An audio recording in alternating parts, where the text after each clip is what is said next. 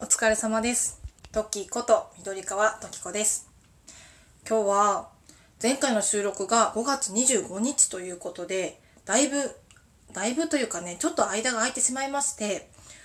実はね、なかなか収録がうまくいかなかったんですよ。このトーク撮る前に、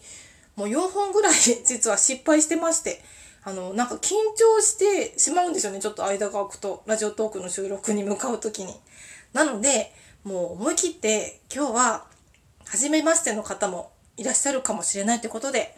改めて自己紹介をしてみたいと思います。はい。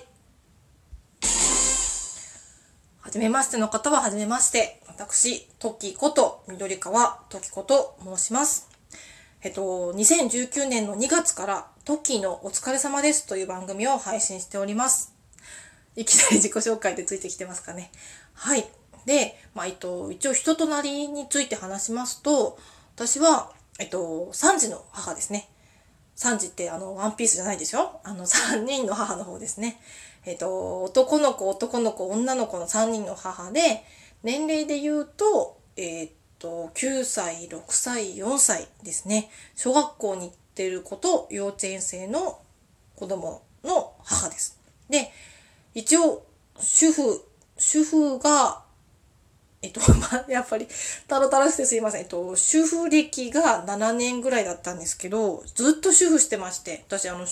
社会人1年目で就職したところから、結構すぐ、あの、結婚出産って言って仕事を辞めてしまって、その後ずっと主婦してて、えっとね、ラジオトークを始めたのと同じぐらいか、ちょっと前ぐらいかな。2019年の1月ぐらいに再就職して、なので今ちょうど社会人2年目みたいな感じでやっております。時短勤務で働いております。はい。なのでね、結構毎日バタバタしております。私がもともと不器用っていうのもあるんですけど、まあ仕事も、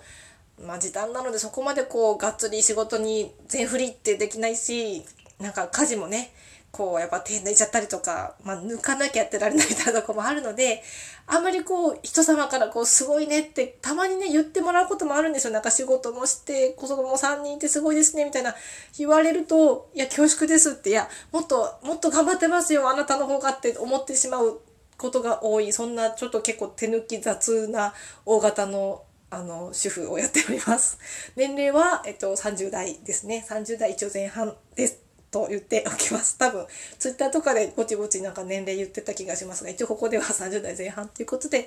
ぼかしておきます。はい。で、一応ラジオトークの番組名が、トッキーのお疲れ様ですっていう番組をしてるんですけど、まあなんでお疲れ様ですにしたかっていうと、あのさっきも言ったみたいに、私、ラジオトークを始めた当時は仕事を始めたばっかりで、それまでずっと仕事してなかったので、お疲れ様ですっていうそのお仕事してる方独特のあの、言葉に憧れがあったっていうのもあって、お疲れ様ですって言いたかったっていうのもあるし、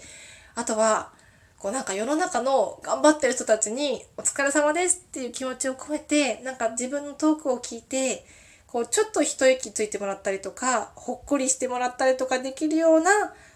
トークを配信できたらいいなっ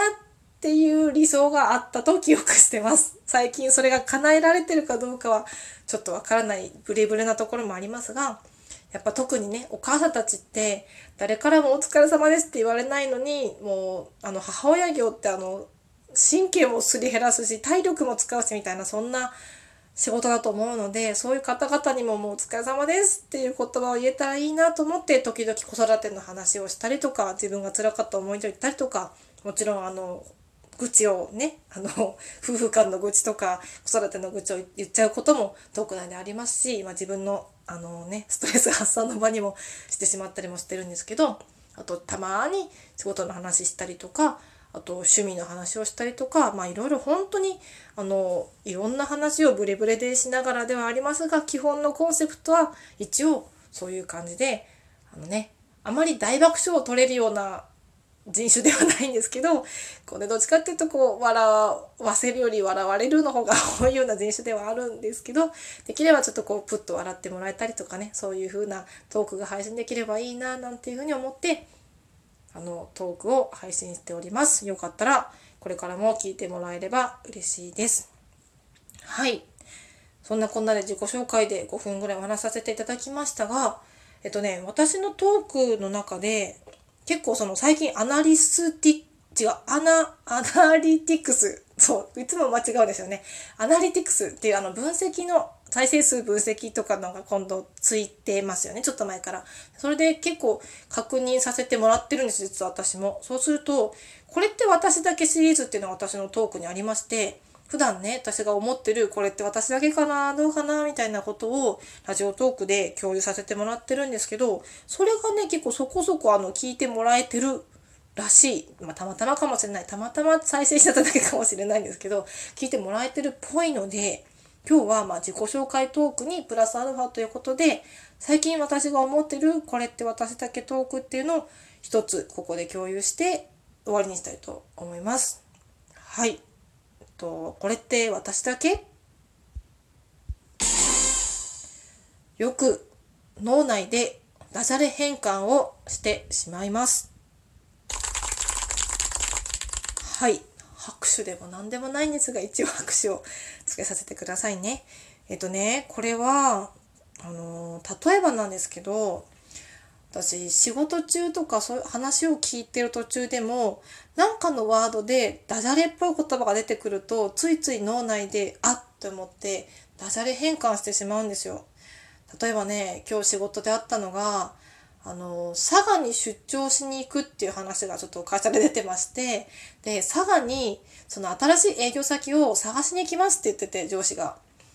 あ、佐賀に探しに行くんですねって私思わずちょっと何の気なしに喋っちゃったんですけど、あのちっちゃい声でね、小声でね、別にあの、拾われはしなかったんですけど、なんかそういうダジャレワードを見つけると、ついついね、ダジャレ変化、その、してしまって、脳内で一人でこう、あって思ってしまうんですよね。とてもその人様の前では言えないんですけど、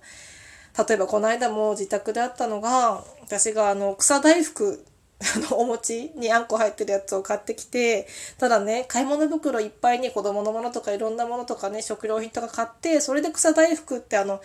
山崎とかなのかな？よくあのレジ横とかに売ってるようなちっちゃいパンコーナーのね、スーパーだとパンコーナーの近くにさ、和菓子コーナーがあってそこで売ってる1個売りの84円ぐらいの草大福を買ってきたんですけど、それがね、ぺちゃんって潰れちゃってて、そう、ちょっと潰れた、潰れちゃったじゃん、粒あんだけに、みたいなさ、そういう、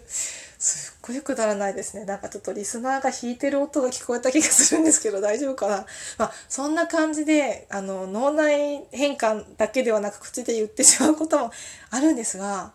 結構私ダジャレが好きだなと思ってて、これ私だけかなって最近思ってたんです。っ